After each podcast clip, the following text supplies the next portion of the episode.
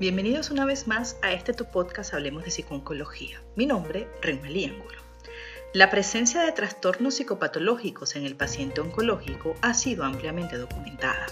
Entre estos, el insomnio se ha convertido en una de las quejas más comunes de los pacientes en todas las etapas de la enfermedad. Hoy hablaremos de esto y te daré algunas recomendaciones para hacerle frente. ¿Comenzamos? A pesar de su frecuencia, la identificación de estos trastornos en el proceso normal del sueño es insuficiente, debido a diferentes motivos como la confluencia de la sintomatología somática y psíquica, considerar como normal la presencia de ansiedad, depresión o insomnio en el paciente con cáncer, o la falta de información de los sanitarios en la detección de trastornos psiquiátricos o que estos puedan ser secundarios a la propia enfermedad y a los tratamientos oncológicos. La propia enfermedad neoplásica es generadora de malestar emocional o distrés, que puede oscilar entre una reacción normal ante la enfermedad hasta la presencia de un conjunto de signos y síntomas que requieran una intervención específica desde el campo de la salud mental. Lo que la mayoría de los estudios parece coincidir es que el insomnio es la alteración más prevalente dentro de la patología del sueño en el paciente oncológico. Los trastornos del sueño pueden afectar seriamente al bienestar físico y mental, así como a la calidad de vida del paciente. El insomnio constituye una queja subjetiva relacionada con la existencia de una dificultad para el inicio o el mantenimiento del sueño. Dormir es una actitud conductual y fisiológica necesaria para la salud y el bienestar. Un sueño de baja calidad puede interferir la función inmunitaria alterar las respuestas hacia el estrés, así como la actividad de la vida cotidiana y la calidad de vida, constituyendo así una de las principales quejas en las consultas médicas o de salud mental.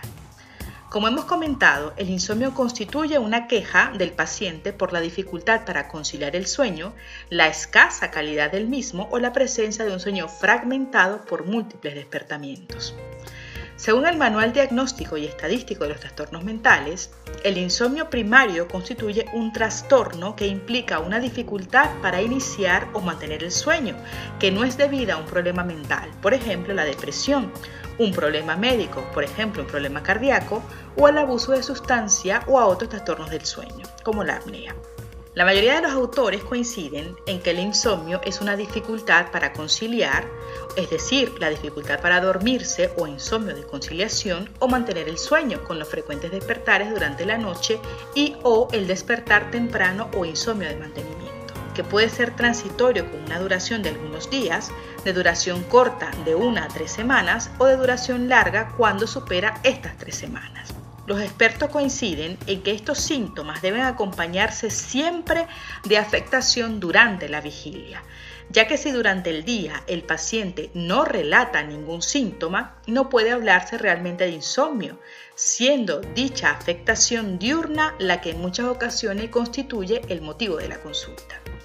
Los síntomas diurnos más comunes asociados con el insomnio o insuficiente descanso nocturno incluyen la fatiga, la dificultad de atención, la falta de concentración y las alteraciones psicomotoras. La dificultad para dormir, como hemos hablado anteriormente, es uno de los síntomas más prevalentes en los pacientes con cáncer.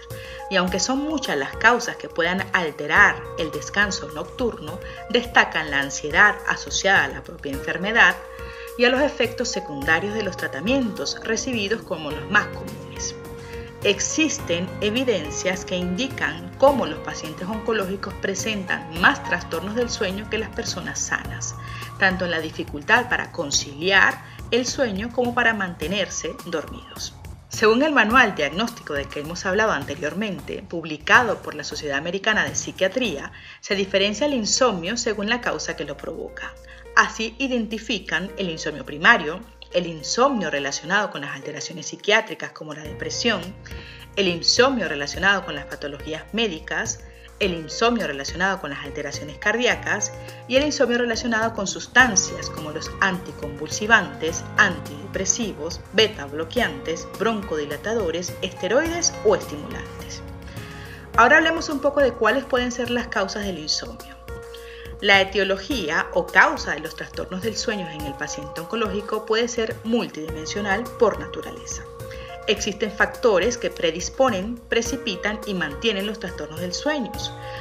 Por ejemplo, los factores que predisponen pueden ser el género, la edad y una historia previa de trastornos del sueño, siendo mayor la prevalencia de insomnio en mujeres y en personas de edad avanzada.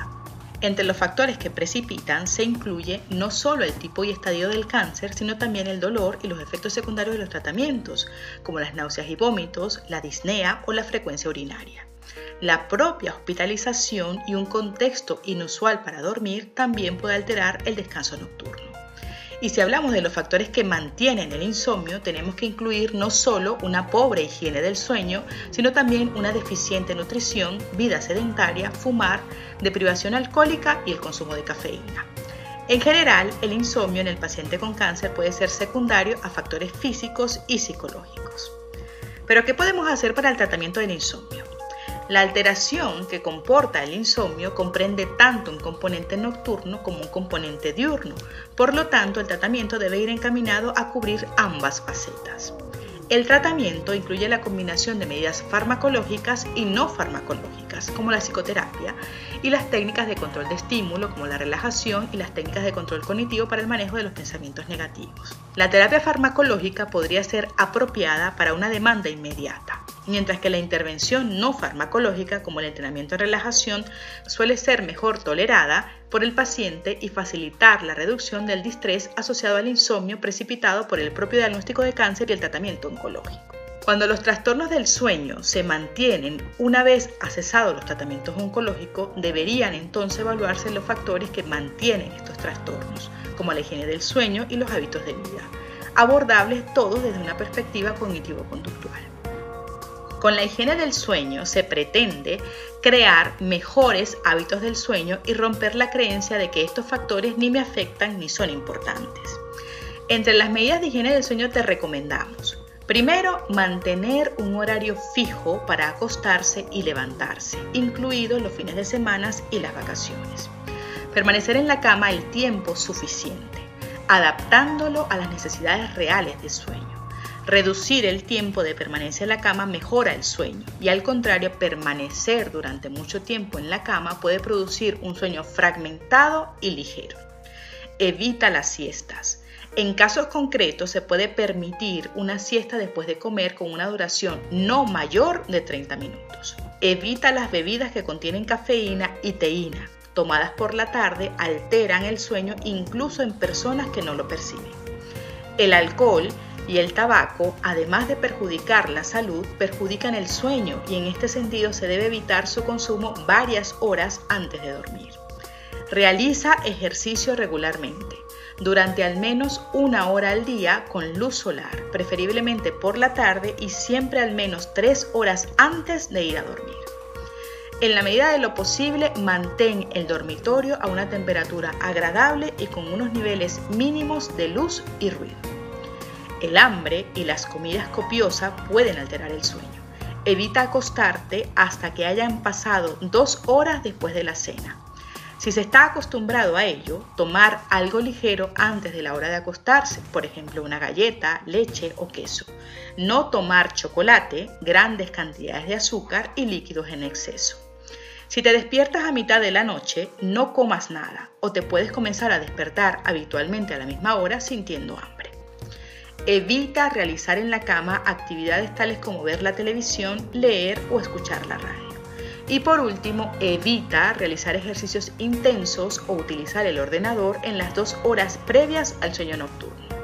Para personas mayores tienes que tener en cuenta que se debe limitar el consumo de líquidos por la tarde, sobre todo si la frecuencia urinaria es un problema. Debes pasar tiempo al aire libre y disfrutar de la luz solar. Camina y haz ejercicio en la medida de tus posibilidades, pero no cerca de la hora de acostarse. Y ten en cuenta los efectos que ciertos medicamentos pueden tener sobre el sueño.